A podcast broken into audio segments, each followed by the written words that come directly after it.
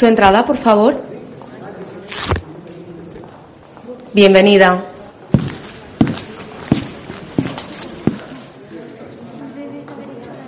Señoras, señores, bienvenidos. La función comenzará en breves momentos. Les rogamos que apaguen sus teléfonos móviles y, sobre todo, disfruten del espectáculo. Dale al play y disfruta. Comienza Clap.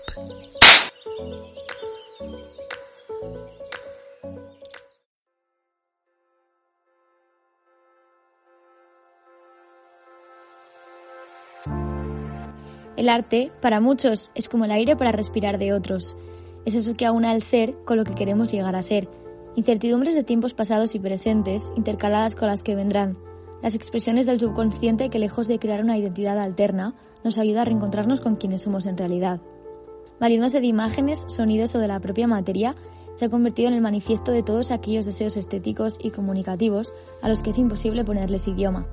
Revelaciones a través de lenguajes propios que constituyen el porqué de muchas cosas. Para muchos, el para qué de todas.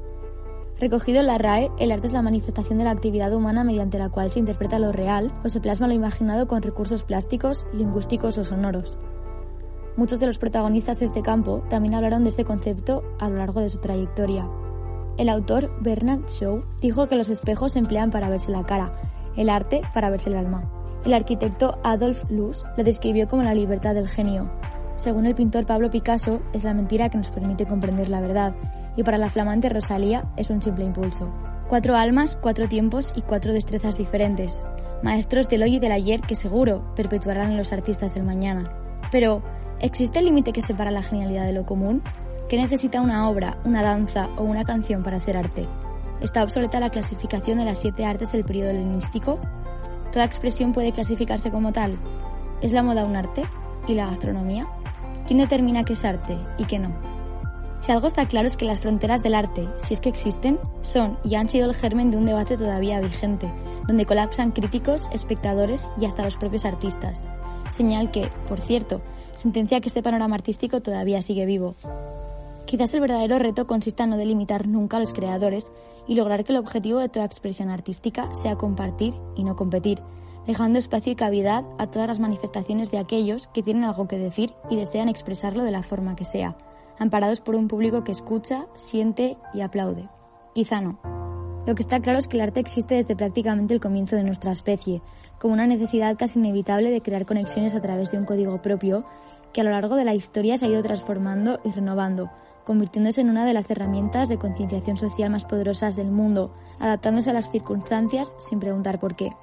El siglo XXI, además, trae consigo una nueva revolución, capaz de romper las barreras espaciotemporales y convirtiendo lugares cotidianos en escenarios fugaces, acercando el arte a todo aquel que esté a un clic o a un follow de distancia.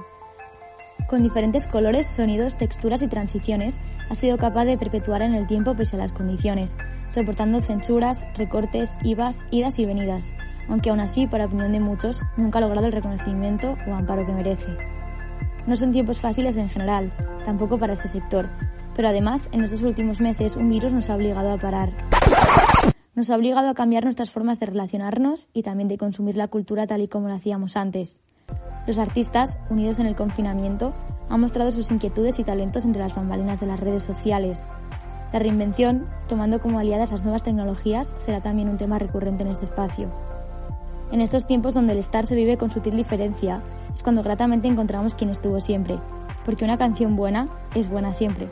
Estanterías repletas de libros, plataformas con los mejores audiovisuales de una época y un puñado de vinilos que pueden llegar a ser la mejor herencia han sido consuelo y compañía en este tiempo y en anteriores.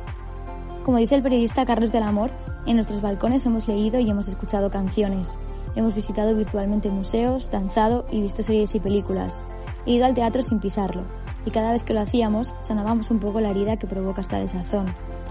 En la nueva normalidad y el anterior, la cultura debería, debe ser norma. Volver al lugar que le corresponde para seguir siendo ese territorio donde todos, salvo alguna excepción, nos sentimos bien y respiramos mejor. En este pequeño espacio sonoro, el arte y la cultura serán el motivo de nuestro diálogo, la evolución y revolución, los límites y los triunfos, y sobre todo evitar que el silencio no la inunde. Porque la cultura está más viva que nunca. Comienza Clap, tu podcast cultural donde compartir aplausos.